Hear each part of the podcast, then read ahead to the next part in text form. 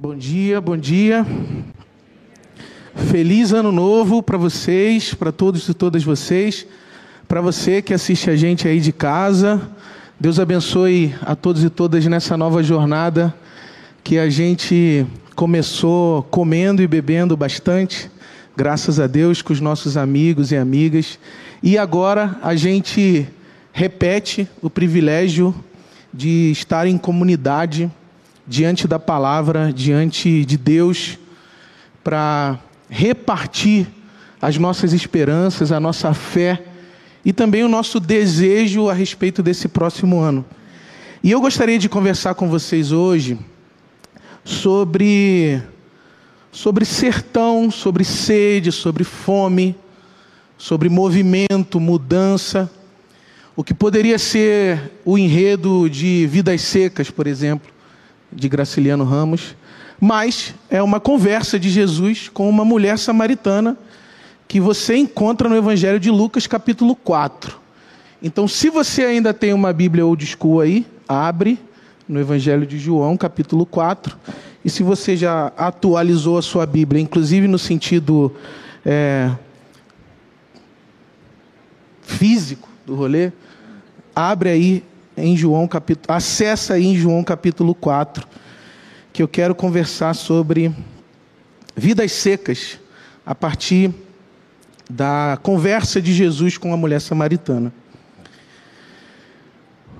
Os fariseus ouviram falar que Jesus estava fazendo e batizando mais discípulos do que João que era um perigo para Jesus.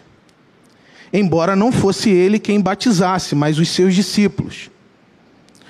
Quando o Senhor ficou sabendo disso, saiu da Judéia e voltou mais uma vez para a Galiléia. Era-lhe necessário passar por Samaria. Assim, chegou a uma cidade chamada Sicar, perto das terras que Jacó dera ao seu filho José. Havia ali um poço, chamado Poço de Jacó. Jesus, cansado da viagem, sentou-se à beira do poço. Isto se deu por volta do meio-dia. Nisso, veio uma mulher samaritana tirar água. E Jesus disse a ela: Tenho sede, dê-me um pouco de água. Jesus estava sozinho, e seus discípulos tinham ido à cidade comprar comida. A mulher samaritana lhe perguntou: Como o Senhor, sendo judeu, homem judeu, pede a mim, uma mulher samaritana, água para beber? Pois os judeus não se davam bem com os samaritanos. Ainda mais um homem judeu em relação a uma mulher samaritana. Jesus lhe respondeu: Se você conhecesse o dom de Deus e quem está pedindo água, você lhe teria dado e dele receberia, você lhe teria pedido e dele receberia água viva. Disse a mulher: o Senhor não tem com que tirar água. O poço é fundo. Onde pode conseguir essa tal água viva? Por um acaso você é maior do que o nosso pai Jacó, que nos deu o poço, do qual ele mesmo bebeu, bem como os seus filhos e o seu gado? Jesus respondeu: Quem beber dessa água aí, minha jovem, voltará a ter sede. Mas quem beber da água que eu lhe der, nunca mais terá sede. Ao contrário, a água que eu lhe der se tornará nele, nela, uma fonte de água a jorrar para a vida eterna. A mulher lhe disse: Senhor, dê-me dessa água para que eu não tenha mais sede, nem precise voltar aqui para tirar água novamente. Jesus, percebendo que a mulher não havia entendido nada ou que estava dissimulando a conversa, disse: Vá, chame o seu marido e volte. Não tenho marido, respondeu ela. Jesus lhe disse: Você falou corretamente, dizendo que não tem marido. O fato é que você já teve cinco, e o homem com quem agora vive não é seu marido. Então você acabou de me dizer a verdade pela primeira vez. Disse a mulher: Senhor, vejo que és profeta. O Evangelho de João, de onde nós acabamos de ler essa passagem, ele segue uma estratégia literária que se desenrola no entorno do elemento água. Água. A água é um elemento central para o Evangelho de João. Ao redor dela, o escritor ou a comunidade que escreveu esse livro desenvolve toda uma percepção, toda uma, toda uma ideia do que seria o ser humano em relação ao próximo e em relação a Deus. É como se o Evangelho de João fosse uma explicação geral sobre a existência humana, uma conversa sobre a existência humana, que se dá ao redor de elementos, entre aspas, naturais. E a água é um desses elementos narrativos que costuram não apenas o Evangelho de João, mas também, ou especialmente, o Apocalipse, que também provém de uma comunidade, entre aspas, joanina. Se você pensar, por exemplo, em qual foi o primeiro milagre de Jesus. Foi o primeiro milagre de Jesus? Jesus transformando água em vinho. A cena é uma cena de sede de festa, sede de alegria, como se fosse a sua celebração de virada de ano sem recurso. Você tem sede de celebrar isso com os seus, e você não tem o recurso para produzir a celebração. Sede de festa. Jesus milagrosamente transforma a água em vinho. Primeiro milagre de Jesus, elemento água, água virando festa. Sendo um pouquinho mais, você encontra a discussão a respeito do batismo de Jesus. O batismo de Jesus, você sabe, é uma sede que a tradição tinha do aparecimento do Messias. Então, o elemento água, a prática do batismo, está representando ali a saciedade da sede do Messias. Elemento água, batismo de Jesus. João capítulo 4. Jesus conversando com uma mulher samaritana num poço, num espaço ancestral, que é o poço de Jacó. Inclusive, espaço cercado de disputas e conflitos. Um lugar que, na verdade, representava uma sede de justiça, uma sede de relação, uma sede de reconciliação. O poço de Jacó, Jesus está ali ao redor da água, conversando com uma mulher sobre tradições, sobre espiritualidades. Na verdade mesmo, a gente pode falar isso, disso outro dia, a conversa de Jesus é sobre o dom. Dom com D maiúsculo. Um dia a gente fala sobre isso. Capítulo 5 do Evangelho de João. Jesus está no tanque de Betesda. Lugar onde, desculpe a expressão, antigamente falava-se assim, né? Onde os coxos e os mancos, meus ancestrais, eles se reuniam, esperando o mover das águas. Isso até virou canção no imaginário evangélico, né? Move as águas, Senhor. Quem é da antiga de igreja e quem ouvia Melodia FM, no caso lá no Rio, Melodia FM, é, ouvia Move as águas. A ideia de que, eventualmente, um anjo descia, agitava as águas e o manco que pulasse primeiro dentro do poço ficava curado. Essa era uma espécie de uma superstição na época de Jesus. Jesus fala: não precisa de nada dessa crendice aí, moço, levanta daí e se embora. Levanta e anda, estilo emicida. Levanta e anda e vai. E o rap tocando forte. e ele andando. A conversa ao redor da água sobre a sede de cura, sobre a sede de cura, sobre a sede de transformação. E isso se desenrola, João capítulo 7, festa do tabernáculo, ou dos tabernáculos, que é uma festa inteira dedicado ao movimento das águas. Movimento das águas. Inclusive, eles arquitetavam uma forma da água passar por várias calhas, simbolizando o fluir, o agir, o mover de Deus. A água ali representava o agir de Deus na história do povo. E ficava todo mundo contemplando o movimento da água, saciando a sede de memória, de história, de festa, de, de celebração, de adoração. Festa dos tabernáculos. É ali que Jesus diz: se você tem sede, venha a mim e beba. É ali que Jesus diz isso. E é por ocasião da festa dos tabernáculos que o Evangelho de João fala do Espírito Santo, que brota do nosso interior, que flui do nosso interior produzindo vida, água, saciando a sede de significado, de relevância. Então, isso vai parar no capítulo 19 do Evangelho de João, onde Jesus, do alto da cruz, diz: Eu tenho sede.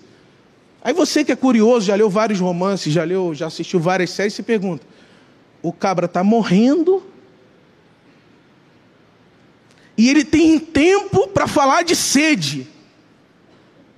E os abusadores de Jesus ironizam, desdenham, humilham Jesus, dando para a sede de Jesus vinagre. É assim que termina o Evangelho de João, porque logo depois que Jesus diz: Tenho sede, é a segunda vez que ele diz isso no Evangelho de João a Bíblia diz que ele suspira, entrega o espírito e morre. Então a água, a sede, a fome são elementos centrais no Evangelho de João para explicar a nossa existência. O Evangelho de João é uma conversa sobre a profundidade da nossa existência é sobre o fato de do ser humano ser sede, ser tão, ser esse paradoxo entre a necessidade de hidratação, a necessidade de alimentação, ao mesmo tempo que ele é uma, uma, uma produção de escassez de, de sede, de fome. Isso é o ser humano para o Evangelho de João. Para o Evangelho de João, você é sede profundamente. É como se você fosse esse poço de onde, pelo Espírito, brotam rios de água viva. Isso é o ser humano, João. Isso é o ser humano para o Evangelho de João. Então, se você perguntasse para a Bíblia Sagrada quem você é, no Evangelho de João, a Bíblia diria: você é uma sede, com S maiúsculo. Sede no sentido, você é sede enquanto um dom de querer. E se essa sede esgotar, se essa fome esgotar, você deixa de ser movimento. Você deixa de buscar saciedade, você deixa de buscar hidratação, você deixa de buscar nutrição, você deixa de buscar cura, você deixa de buscar dignidade, você deixa de buscar liberdade. Se a sede parar de produzir quem você é, você para de ser gente. Isso é como o Evangelho de João explica o ser humano. E para explicar o ser humano, ele diz inclusive que Jesus tinha sede. Olha que bonito isso daqui, gente. Não é acidental, nada é acidental no Evangelho de João. Jesus chega ao poço de Jacó e diz para aquela mulher: Tenho sede, você pode me dar de beber? É Jesus dizendo: Eu sou um ser humano e, como ser humano, eu tenho necessidades. Isso é ser humano ter necessidades. Mas olha que coisa curiosa, como o Evangelho de João trabalha. O ser humano é o mesmo que diz: tenho necessidade, e o ser humano é o Jesus que chora a morte de Lázaro. É água, é líquido que hidrata e líquido que desidrata. O ser humano é o desejo de hidratação e a desidratação pela tristeza, pela saudade, pela dor, pelo distanciamento, pelo medo. Nós somos hidratação e desidratação. Isso é o ser humano para João. Significa que nós temos uma sede, Jesus também tem uma sede. Ele chega para conversar sobre a sede e ele diz: Me dá de beber aí. Porque eu venho de uma caminhada longuíssima, eu venho de um sertão, eu venho de um deserto, eu venho de uma travessia perigosa para encontrar contigo aqui. Porque a Bíblia diz que era necessário Jesus passar por Samaria. Geograficamente, não. Ele tinha a opção da, do que chama hoje de Transjordânia. Um caminho um pouco mais longo, mas mais seguro, menos conflituoso, menos árido, inclusive. Mas o Evangelho de João diz que era necessário para Jesus passar por ali. E ao dizer isso, o Evangelho está dizendo que a necessidade que Jesus é e que nós somos, a sede que Jesus é e que nós somos, é a sede de encontrar pessoas para, por meio do encontro, por meio da solidariedade, da generosidade, libertar pessoas. Jesus não está ali conversando apenas sobre a fome que abate o corpo dele, mas sobre a necessidade de encontrar uma mulher samaritana para ensinar para ela e para a gente que nós somos sede e que essa sede se satisfaz no encontro.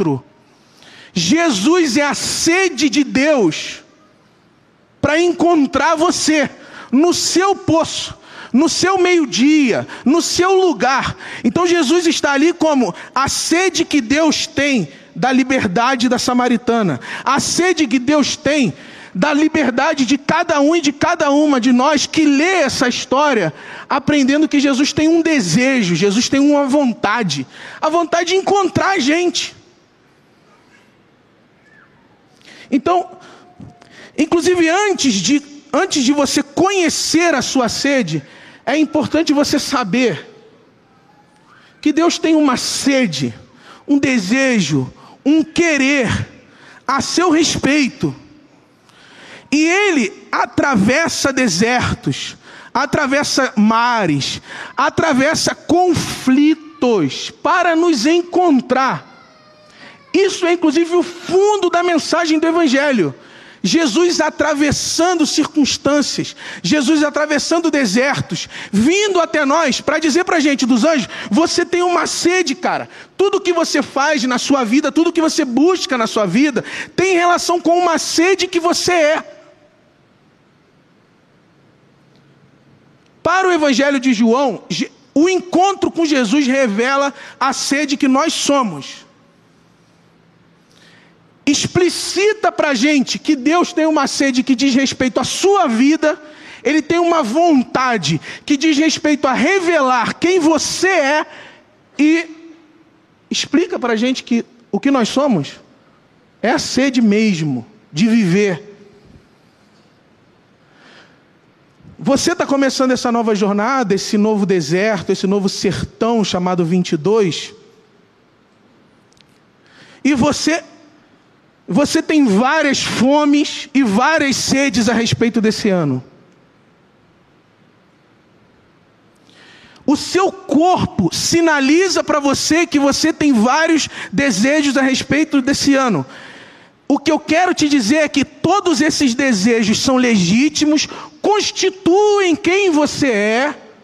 No entanto, esse desejo de ser quem você é e de fazer o que você quer fazer ele é antecedido por, um, por uma sede que Deus tem de que você descubra quem você é de verdade, para que você não conecte a sua vida a uma fonte de satisfação que produz morte, mas que você conecte a sua vida à fonte de água viva e você produza dentro da sua sede um desejo de vida, um desejo de saúde, um desejo de alegria, um desejo de liberdade, um desejo de partilha. A sede de Deus é fazer com que a gente conheça a nossa sede e dá para a gente a sabedoria para a gente não conectar o nosso corpo e a nossa sede a uma fonte maldita. Porque olha, se é verdade que você é uma sede, também para o Evangelho de João, toda sede procura uma fonte. Se eu não me engano, foi a Clarice Lispector que disse que a fonte ensina a sede, e a sede ensina a fonte. Não existe quem seja sede isolado das relações com o mundo onde há fontes. E aí Jesus chega para essa mulher dizendo: Olha, eu sou sede também, mulher, e eu aprendi a conectar a minha sede a uma fonte chamada dom. Como assim dos anjos? Jesus aprendeu a saciar a sede dele de doar. Jesus aprendeu a saciar a sede dele doando-se. Por isso que a conversa é sobre o dom, e é por isso que ele disse: se você soubesse, se você conhecesse o dom de Deus, e quem está aqui diante de você, você pediria. Gente, a sede de Jesus é doar saciedade aos seus queridos e queridas.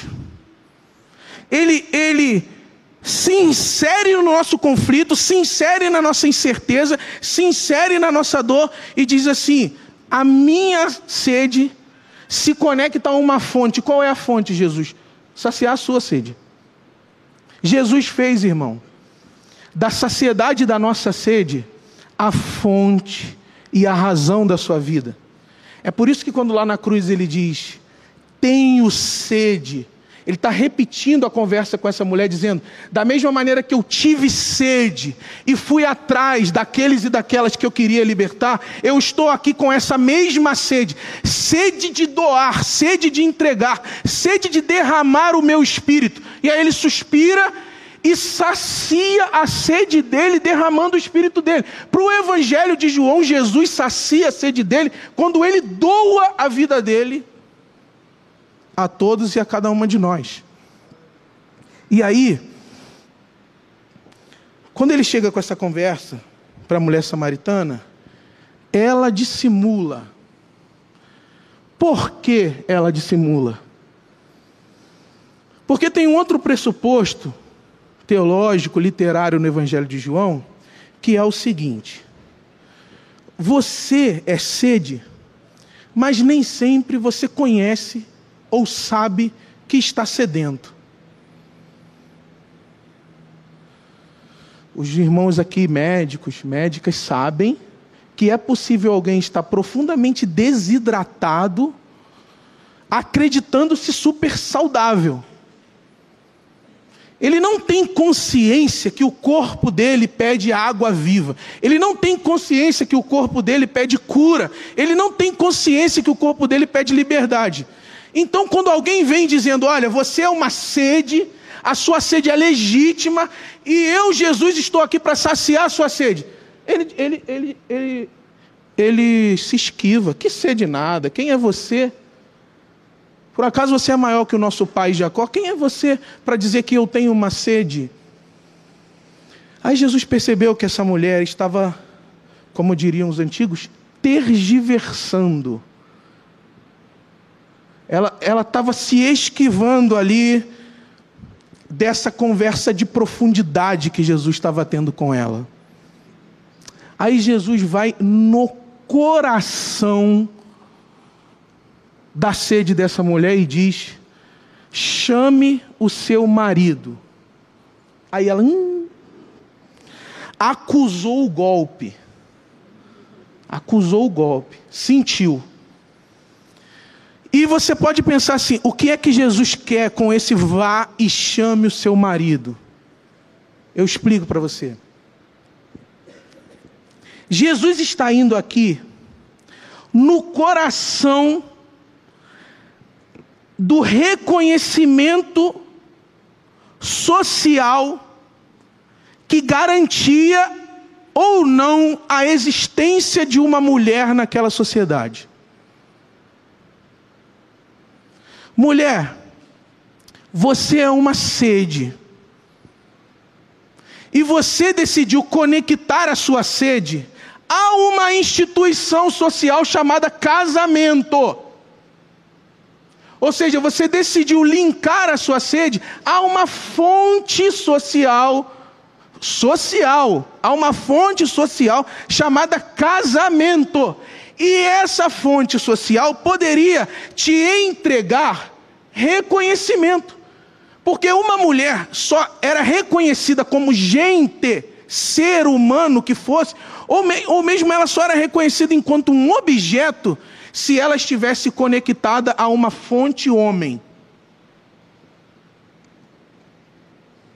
Mulheres, é o seguinte: pensa que você é uma sede, uma sede de existência, uma sede de dignidade, uma sede de ser gente, e aí a sua sociedade te diz assim: olha, você não é nada, mas você pode ser alguém caso você conecte-se a um ser humano homem, que é o proprietário, que é o ente. A mulher não é nada, a mulher tem que se conectar ao homem para ser alguém. E aí Jesus diz: mulher, você que é uma sede, se conectou a um casamento para saciar a sua necessidade de existência. É legítimo isso. Na verdade, é incontornável isso. É incontornável que a gente se conecte às coisas para saciar a nossa demanda de existência, demanda de significado, demanda de reconhecimento de quem nós somos. Isso é legítimo. O que Jesus está dizendo, olha, você se conectou a uma primeira fonte e ela não te saciou e você pulou fora. Você se conectou a uma segunda fonte e ela não te saciou, você pulou fora. Você se conectou e você foi se conectando e se desconectando da fonte casamento, porque você entrava na fonte casamento e a fonte casamento não te saciava. Aqui tem um perigo. Porque você pode ouvir essa história e dizer assim: ah, então a gente tem que se conectar na fonte casamento e ficar na fonte de casamento. Olha só que coisa. Mesmo que doentes dentro da fonte casamento, esperando um agir angelical, para a gente se jogar dentro do, do agir angelical e ficar curado. João capítulo 5, lembra que eu falei com vocês? A gente pode. O nosso moralismo a respeito da relação sexo-casamento faz a gente pensar que Jesus está dizendo que essa mulher é uma mulher promíscua, que se cola e descola de casamentos. O que Jesus está dizendo é profundamente oposto a isso. O que Jesus está dizendo é: mulher, a instituição social chamada casamento não vai saciar a sua sede de existência, porque ela não pode saciar a sua sede de existência. Você tem que buscar essa sede de existência, de significado, de ser gente, na fonte de água viva. Mais do que isso, Jesus está dizendo, portanto, para essa mulher que ela existe enquanto ser, ela existe enquanto sede, ela existe enquanto digna, enquanto mulher, enquanto gente independente da instituição social casamento. Independente. Da mesma forma que o casamento não definia a existência daquela mulher, nenhuma das nossas funções sociais, nenhum dos nossos papéis econômicos, nenhuma das nossas posições em relação às estruturas sociais, nada disso define quem nós somos, porque nada disso pode saciar a nossa sede de existência. Jesus está dizendo, mulher, o problema não é a sua sede. O problema não é a sua sede. Sua sede é constitutiva. O problema é você achar que você vai se conectar numa instituição, que você vai se conectar num homem, e essa conexão vai te devolver água viva. Não vai. Não vai. O que está acontecendo aqui? Jesus está dando para ela uma liberdade, para ela uma libertação. Imagine essa mulher pensando: dá para entender por que, que ela quis correr da conversa com Jesus. Imagina, um homem judeu parado aqui comigo meio-dia no poço. Vai dar errado. Ele vai descobrir a minha incompetência em ser alguém. E Jesus diz: você não precisa se submeter a essa forma de relação para ser alguém. É a mesma coisa que Jesus diz à mulher apanhada em adultério, também em João. Quando Jesus diz vá e abandone a sua vida de pecado, é isso que ele está dizendo. Mulher, não volte ao tipo de relação que faz com que você seja apresentada aqui em público para ser apedrejada. Você é uma sede Sede não é saciada com pedra, sede é saciada na fonte de água viva. Então vai, vai, vai viver a sua vida longe dessas relações que te trouxeram para ser apedrejada aqui. E nesse caso da mulher samaritana, Jesus está dizendo: você só está pensando a fonte de maneira equivocada. Isso aqui, para a mulher, é uma libertação. Para a gente, é uma baita sabedoria uma baita sabedoria. Porque eu sou sede. Eu posso entrar numa relação com a Jéssica acreditando que ela é fonte. E aí eu posso me relacionar de forma extrativista, eu posso me relacionar de forma exploratória, eu posso me relacionar narcisicamente de forma opressora, porque eu estou extraindo dela satisfação para a sede de relação que eu tenho. Ou eu posso entender, nós dois somos sedes, sedes que se encontraram na vida, e nós recorremos a uma única fonte a respeito do amor. Entende? Eu tiro o outro desse lugar obsessivo e perigoso de fonte e entendo que essa fome de existência, essa fome de significado, essa fome de prazer, eu sacio na fonte de água viva e não na fonte social. Tem uma outra explicação para isso que a psicologia dá. A famosa perda do objeto social. Já ouviram isso? Mais ou menos assim. Você ficou 30. Isso, isso acomete mais homens. Porque você vive numa sociedade que te ensinou que você é o provedor, você é o sujeito fonte, eu sou o sujeito fonte, minha filha é o sujeito sede, minha esposa é o sujeito sede, então eu tenho que trabalhar para saciar a sede da Lara e da Jéssica. Eu sou o sujeito fonte. Aí você trabalha 20 anos bem numa empresa, você decola Aí você é demitido, entre aspas, aleatoriamente. E você está lá uma semana depois da sua demissão, sentado, sem cumprir os mesmos, as mesmas tarefas, obedecer os mesmos horários, e ao invés de você se questionar assim, caramba, eu perdi um trampo. Não, você não fica perguntando se você perdeu um trampo. Você fica dizendo para você mesmo: quem eu sou? Quem eu sou agora? O que, que eu vou fazer? O que será de mim? Quem eu sou. Eu não sei mais quem eu sou. Porque antes eu tinha uma agenda, eu tinha um compromisso, eu tinha uma responsabilidade, eu tinha uma repetição, e agora eu não tenho mais esse objeto social e eu perco a minha referência de existência. Isso é terrível. Essa reflexão é uma reflexão semelhante a que Jesus está fazendo com a mulher samaritana.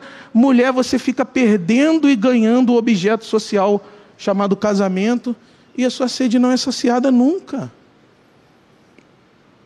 Isso é uma grande sabedoria para a gente. O meu desejo, a minha oração para você, por você, nesse ano que nós estamos, é que você saiba discernir a sede. Por exemplo, eu estou vinculado a essa pessoa, saciando qual sede legítima? Em mim? Que você saiba discernir a sua. Que você não desvie igual essa mulher fez com Jesus. Que você escute, escute, deixe Jesus te dar escuta sobre a sua sede. Deixa ele te fazer conhecer a si mesmo, no sentido de saber que sede é essa que eu estou saciando nessa igreja. Que sede é essa que eu estou saciando nesse trabalho? Que sede. Que, e que a segunda questão é que você tenha discernimento sobre as suas fontes. Essa é a questão. Essa é a questão que você saiba a que fontes você está conectando o seu corpo, o seu coração, os seus desejos, os seus afetos. A que fonte?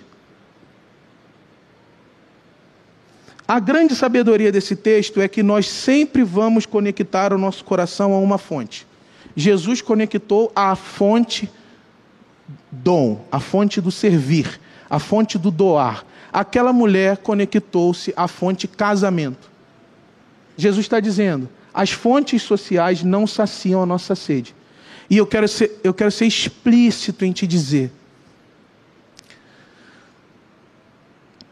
você não vai saciar a sua sede de reconhecimento, de dignidade, de existência, e você não precisa saciar a sua sede de dignidade de existência em relações sociais de violência. Em relações sociais que são fontes de morte. Como fazer, como discernir qual fonte produz vida e qual fonte produz morte. O discernimento da fonte depende primeiro que você se abandone na fonte Jesus. Foi isso que Jesus disse para essa mulher. Beba antes da água da vida. Porque se você beber antes da água da vida, na vida você vai discernir quais águas são. Vocês lembram daquela passagem no Antigo Testamento que eles cavaram cisternas, aí algumas davam água, algumas não davam água? Quais, quais fontes são cisternas mortas? e quais fontes são produtoras de vida. Busque paráfrase do Evangelho de Mateus agora. Busque a fonte Deus em primeiro lugar, e todas as demais fontes lhe serão acrescentadas no sentido de que você vai saber se relacionar com as coisas na proporção das coisas. Você não vai tratar um casamento como algo que vai devolver para você satisfação existencial. E Jesus também ensinou aquela mulher a não tratar nenhuma forma social como garantia de reconhecimento. Isso significa dizer que você é reconhecido pelo que você é profundamente, independente de quem você é, social e aparentemente. A fonte Jesus se derrama sobre nós, não porque a gente está dentro ou fora de relações sociais, tais como o casamento, por exemplo. A fonte Jesus se derrama sobre nós porque Ele é a única fonte que tem sede de nós.